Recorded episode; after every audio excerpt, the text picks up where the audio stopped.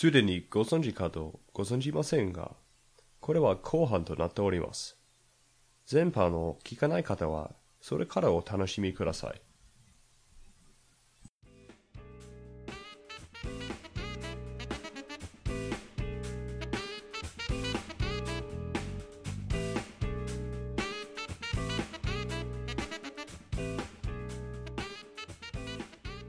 え岡山県ってあの職人多いんでしょうーん他県と比べてどうかは分からないですけれども、この特に県北地域に関しては、まあ、家具も含めてその木工の個人作家さんが割合多いというふうに聞いてます。あそうですか、うん。えあのそのまあ同じようなやってる人がどれほどいるかよくわかるなんかよく思いつきがないんですけれども、うんこうみえーこれみたいな仕事をやってる人との関わりがああるんですか？ありますね。あそうですか、はい。えーおもちゃとかを作る人？そうですね、おもちゃというくくりで、えーのネットワークもあれば、あの木工品、はい、うん、木の作家ということでのつながりもあるうんし、うん。それからまあ民芸っていう民芸？民芸、うん、というのが、まあ、伝統的な工作品を扱う人というグループもあって、うんまあ、別に僕は伝統的ではないんだけど、まあ、例えばね。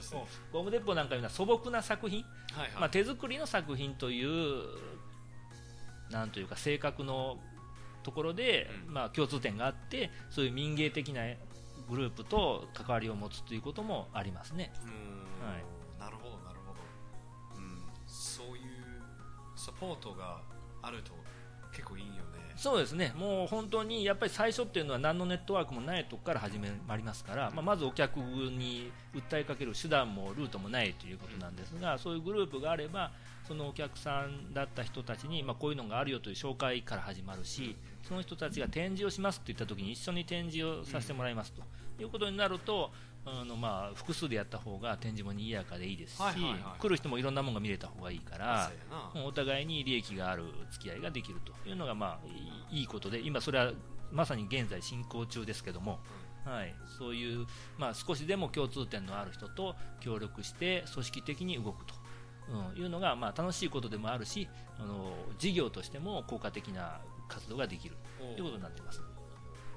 その人がいると励みが。そうですね。気持ち的にはね、そうね。うん、それが、安心感がありますね。まあ、ある程度が一番大事ですよね、うんうん。日常的にとってじゃあ、あのーまた聞きたいことがありますけどはい。あのこの中にはあ、まあ、作ったおもちゃの中には一番好きなおもちゃがあるのかな？うん一番好きか。一番売れるはあるけど一番好きはなかなか順番はつけづらいですね。あでも売れるは聞きたい。売売れるはそれもちょっと聞きたい。ですよあやっぱり数が売れるのはゴム鉄砲ですね。ああさすがにね。やっぱり分かりやすい。はいはいはいはい、まあ、よくできるんですよそれが。やっぱりパッと見て分かりやすいことですので、うん、値段もその安い比較的ね、あそうですか、うん、やっぱり手で作ると2000円以下3000円以下っていうのは難しいです。はいはい。どうしてもその基本的な金額がかかりますので2、3000円よりは上になってくるのが、まあ、現実なんですけども今よく出てるそのゴム鉄砲ゴムピスっていうピストル型のゴム鉄砲はあの1800円で販売してるんです。あの手に取った人はあこれならいいな安いなって言って買っていかれる人がいてうちも無理せずにこの値段なら出せますということでできてますので、まあまああのうまく需要と供給がバランスが取れてて、うん。数も出ていくということになってます。あそうかそうかそうか。いやでもそのなんか順以外には？それ以外にはうちはそのキャタピラを動くようにしているおもちゃというのがあって、うん。まあ、戦車ですとかユンボですとか、うん。ああいう建設機械ねキャタピラの車があるのをモデルにした木の車というのがありましてその部分キャタピラの部分を木で動かせるように作ってありますので、まあ、それが、まあ、うちで特に力を入れてるところですね。これはゴム鉄砲と違って売れていかないですけども、はい。か売れていく数が少ないですけれども まだこれから発展していく部分ですので、そうですね、うんそうですね。今後レパートリーを増やしてさらにもっといいキャタピラーおもちゃっていうのを作れていったらいいかなと思いますね。まあそういえば正直、まあ多分小菅さんはもうあの気づいたと思うんですけれども、リスナーさんはなんかリスナーさんにちょっとあーまあ歩めるべきのことがあると思いますけど、うん。僕はここのインタビューがず始めてからずーっと戦車の方を眺めてます。なんかちゃんと目の前にあって、向こうにあっていやすげえな。ちょっと取って取っていいですか？どうぞどうぞ。嬉しい。すげえなこれ。おー。車のおもちゃっていうのはたくさんありますけどもキャタピラが動かせるようになってるおもちゃっていうのは珍しいと思います。ちょっとはあ。見ると楽しいねこれが。そうなんですなんか動画もサイトにうんうん。載せますか、そうですね。できればしていただければ。あそれはあのいやでも康介さんのあサイトでもうちので、載せばいいと思います。うん、うんなんかカテピラの動きだけを見るとなんか和らぎますよ。そうですね。なんか不思議な気分になってくるのがね、でしょうね、うん、バックもできるし。すげえ。これちょっと遡ったんですね。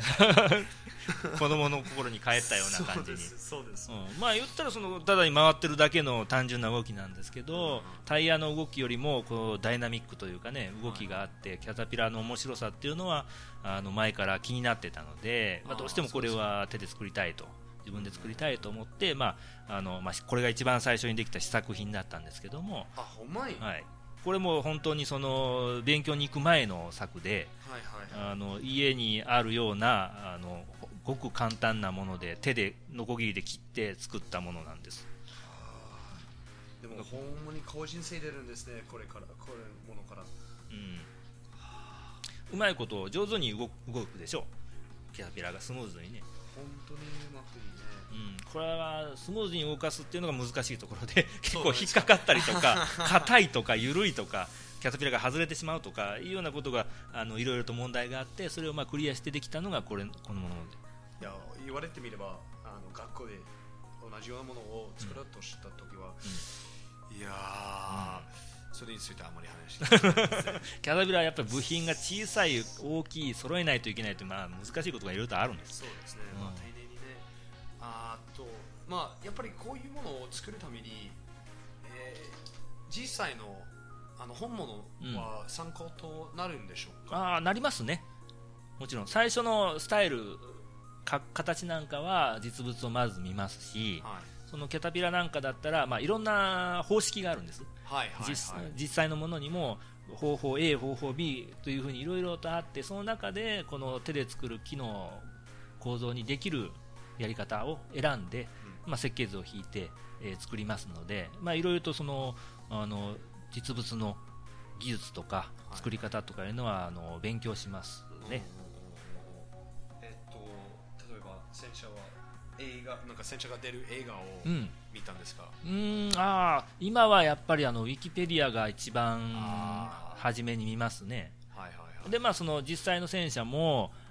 ありますので奈義町には、まあしかもそうはいはいはい。そういえばそう日本バラありますよね。そうそう日本バラ練習場ありますので実際の戦車が走っている姿を見ることも できます、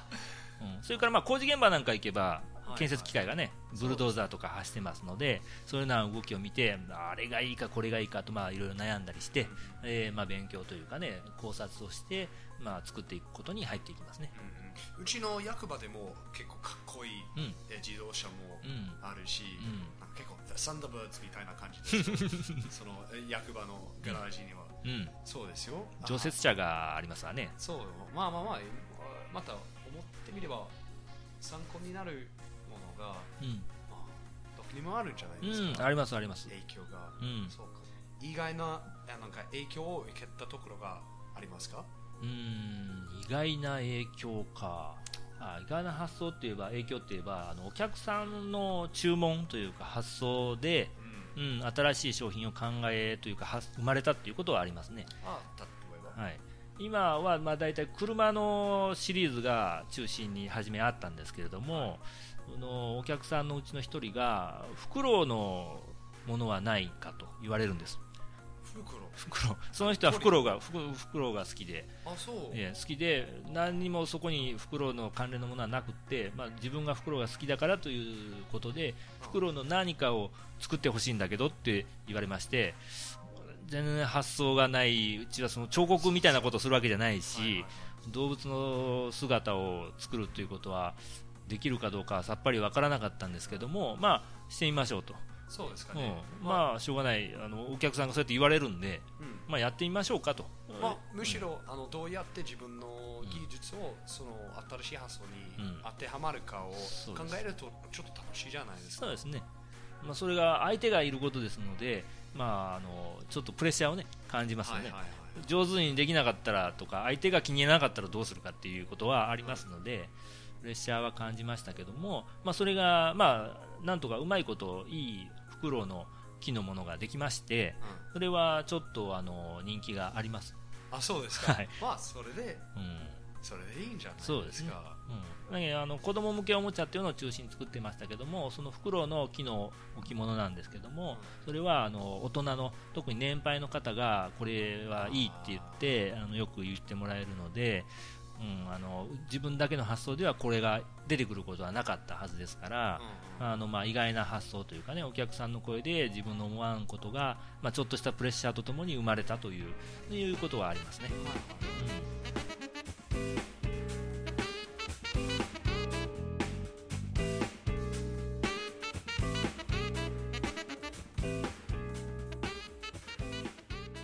ん。また今日は終わりたいと思うんですけれどもえーっと普通になんかこの最後のところでは、えーこれからのコーナーうん。を、えーしさせていただきたいんでと思うんですけれども、はい。あの小助さんはなのこれからは何でしょうか？番号班でもええです まあこれからといったらやっぱりその頑固康介っていうお店の展望というのが一番に考えますね。晩ご飯もまあ気になりますけども。確かにね、まあやっぱ一人でやってるう工房ですからあの宣伝がそんなに力がないっていうことですよね。でこういうものはその誰でも買うってわけじゃなくて気に入った人が少ないたくさんの中に少数好きな人がいて買ってくれるものですのでその分普通よりも広くに宣伝しないとあの買いに来るほど欲しいと思う人にたどり着かない。だから宣伝をあの力を入れていきたい。あうんじゃあすつまらないものですけれども僕は、えーできるだけちょっと